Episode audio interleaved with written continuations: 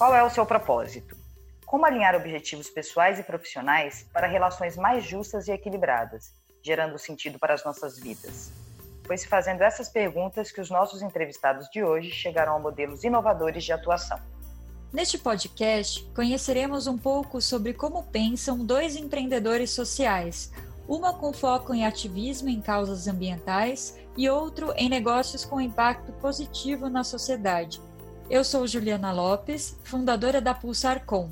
E eu sou Maíra Teixeira, consultora associada da Pulsar.com.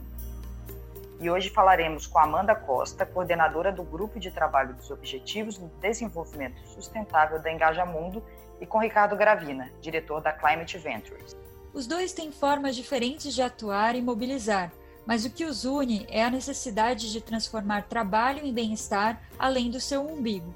O propósito é causar impacto social, evoluir em consciência e fazermos juntos a transição para uma economia baseada na colaboração.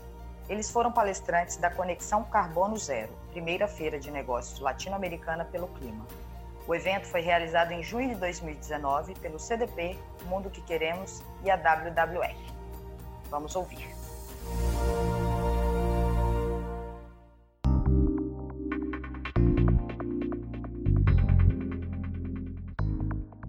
Gente, meu nome é Amanda, tenho 22 anos, sou estudante de Relações Internacionais, faço parte das redes Youth Climate Leaders, é, Global Shapers e estou coordenando um grupo de trabalho sobre os Objetivos de Desenvolvimento Sustentável no Engajamento.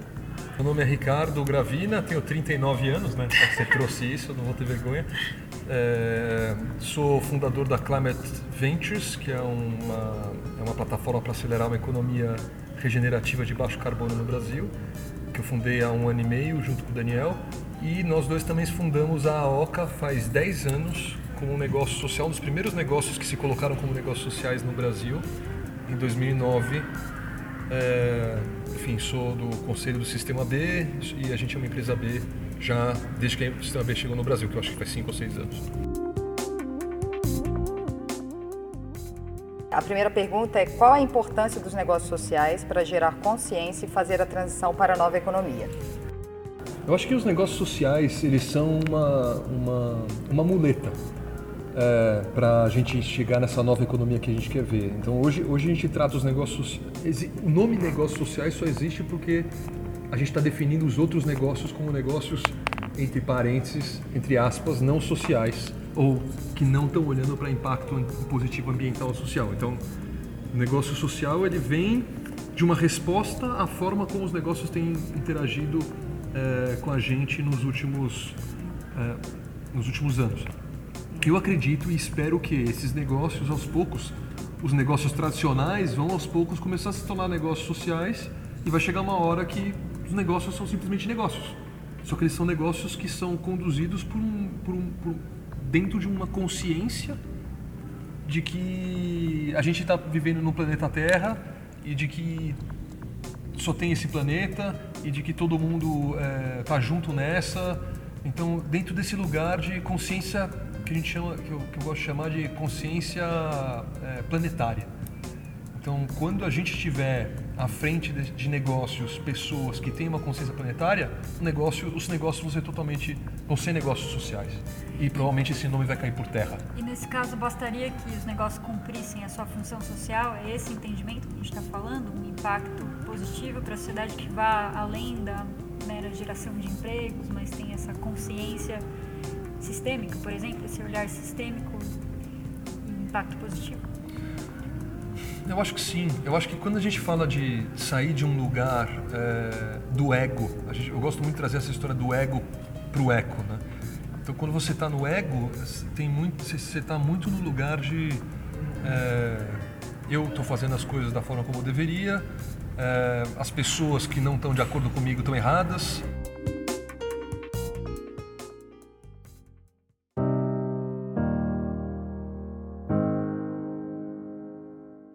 Gente olha para qual que é a função social, parte do princípio de que a pessoa consegue entender o sistema em que ela está envolvida. E a gente volta de novo à questão da consciência, na minha percepção, uma consciência mais ampliada, essa consciência mais que a gente fala da consciência planetária.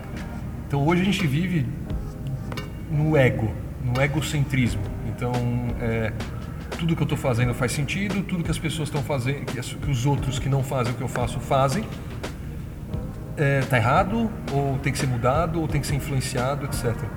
A gente tem uma dificuldade de perceber que são várias facetas da mesma coisa e que se a gente olhar juntos e, e trabalhar juntos, a gente pode chegar num lugar melhor. A empresa, ela tem que se perceber desse, desse lugar. Ela tem que perceber qual que é o propósito dela dentro de um sistema e atuar de acordo com isso. Então, é, quando você olha para é, é, é, tá, eu entendo que o que você está falando faz sentido. Ela tem que atuar dentro da dentro da razão social dela existir, mas o nível de consciência em que ela precisa entender essa razão social evoluir para um nível de consciência mais ampliado. O CEO da BlackRock, que é um dos maiores investidores do mundo, ele envia uma carta para todas as suas empresas investidas anualmente. E há dois anos que ele traz como tema central dessa carta propósito, como os negócios devem ser orientados por propósito. Queria ouvir de você, Amanda, como essa mensagem ecoa entre os jovens também. Você entende que hoje esse é um valor e é uma busca também dos jovens é, trabalharem orientados por propósito? Como que a gente pode fazer convergir essas duas agendas de negócios e da juventude? Total, eu acho que o jovem viu os pais trabalhando pra caramba, chegando em casa super tarde e triste, sabe?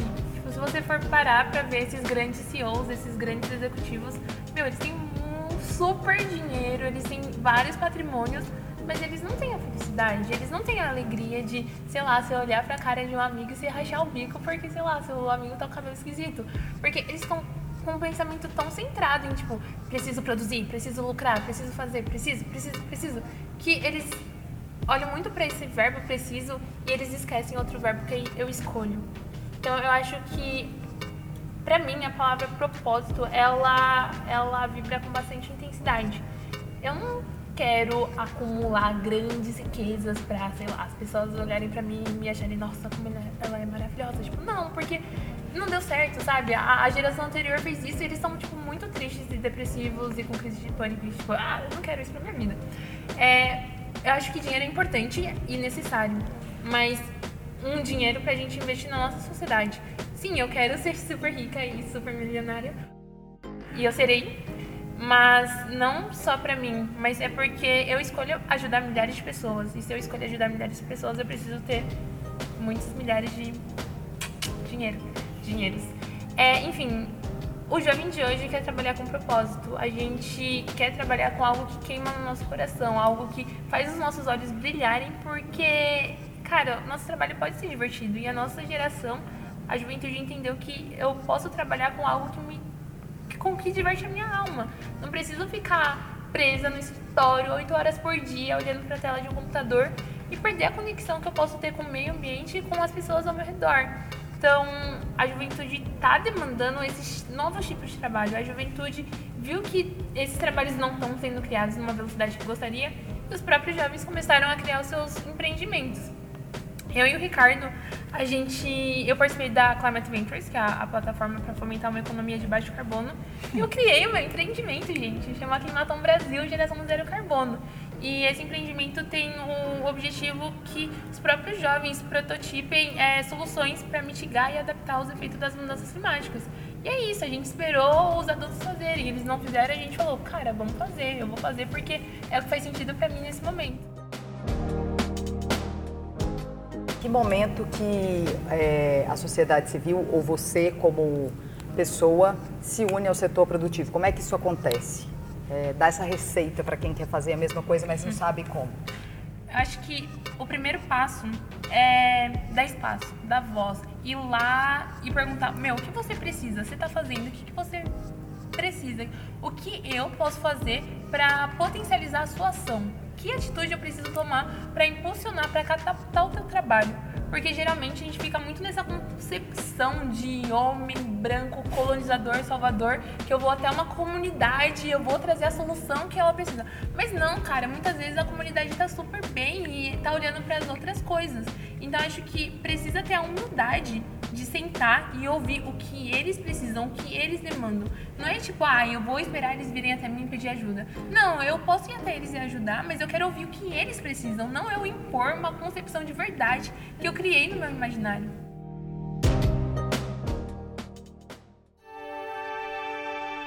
Muitas pessoas já sabem da necessidade de criarmos condições pelo direito a um ambiente equilibrado, que era o que você estava falando na sua palestra, onde a gente possa viver, né? Então, se a gente pensasse um modelo de negócios para criar esse futuro possível, vamos criar um modelo de negócio agora. Quais seriam esses passos? O que a gente precisa para pavimentar ou para pavimentar é uma péssima, é uma péssima palavra, mas para Não, para semear este caminho. Como é que a gente produz esse caminho de uma maneira que todo mundo consiga participar?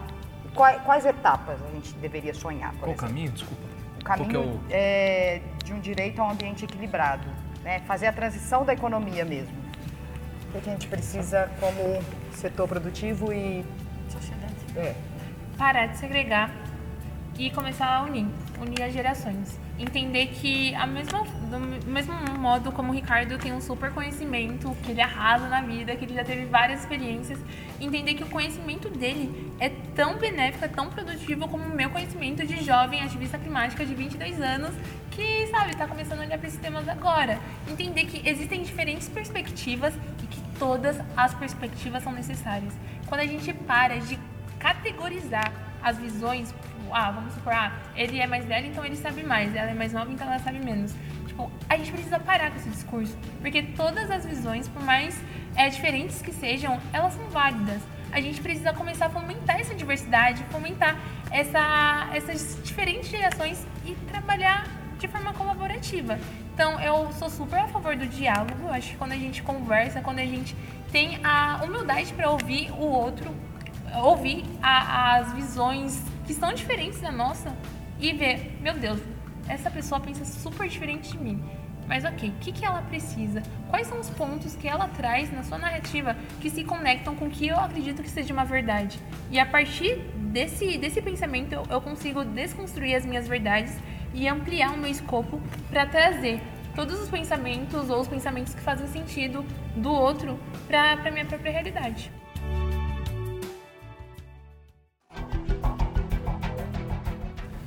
É, vou compor com o que ela falou. É, não sei se vocês já leram, tem um livro que chama é, Small is Beautiful, que é do Schumacher, que é o cara que, é, que deu o nome da Schumacher College. E tem, tem ele fala muito sobre o, o capitalismo e, e ele fala que o capitalismo ele premia ou na verdade ele é influenciado pelo medo e, o, e a inveja. E então eu acho que se a gente se a gente está querendo entrar num processo de transição, a gente deveria olhar para isso. É, o que, que a gente está criando, que tipo de educação a gente está dando para os nossos filhos, que pode desconstruir o medo da escassez e a inveja e a competição é, com lógica, outros atores. Uma lógica de abundância. É, então uma loja de, de abundância. Sim. Então eu, eu acho, e eu falei isso em alguns, alguns lugares que eu fui, é, que os negócios de impacto, pensar é, é, em como medir o impacto e esses, é legal, mas a gente está prorrogando um processo de transformação que deveria ser muito mais profundo. É, porque a gente está satisfeito, ah, beleza, então eu tô, em, vez de eu, em vez de eu simplesmente é, construir, a, construir o. Estou pensando numa empresa, um exemplo. Então eu vou pensar em vez de eu simplesmente construir essa, essa cadeira aqui, com, eu vou pegar, comprar madeira certificada e vou gerar renda para a comunidade. Legal. Mas qual é o propósito desse processo? Ah, o propósito é eu ganhar dinheiro. Ganhar dinheiro e, e, e, e me proteger e... Enfim, acúmulo. O modelo capitalista é um modelo de acúmulo e é um modelo de acúmulo que automaticamente distancia dos outros por conta do medo e de uma, ou de uma inveja. Então, eu estou com medo que eu vou perder e não vou ter dinheiro para me sustentar, ou para os meus filhos, ou para os meus netos, ou para os meus bisnetos se sustentarem. É, ou eu quero aquilo que aquele cara tem. Eu quero aquela coisa, eu quero estar naquele lugar, status. Tem muito essa, essa história de status. Então, eu acho que a gente deveria, se a gente está olhando para um processo de transição, a gente deveria começar a olhar para o que para mim é a base do, do, do processo que não está funcionando, que é o medo e, e a inveja que na verdade estou roubando do Schumacher.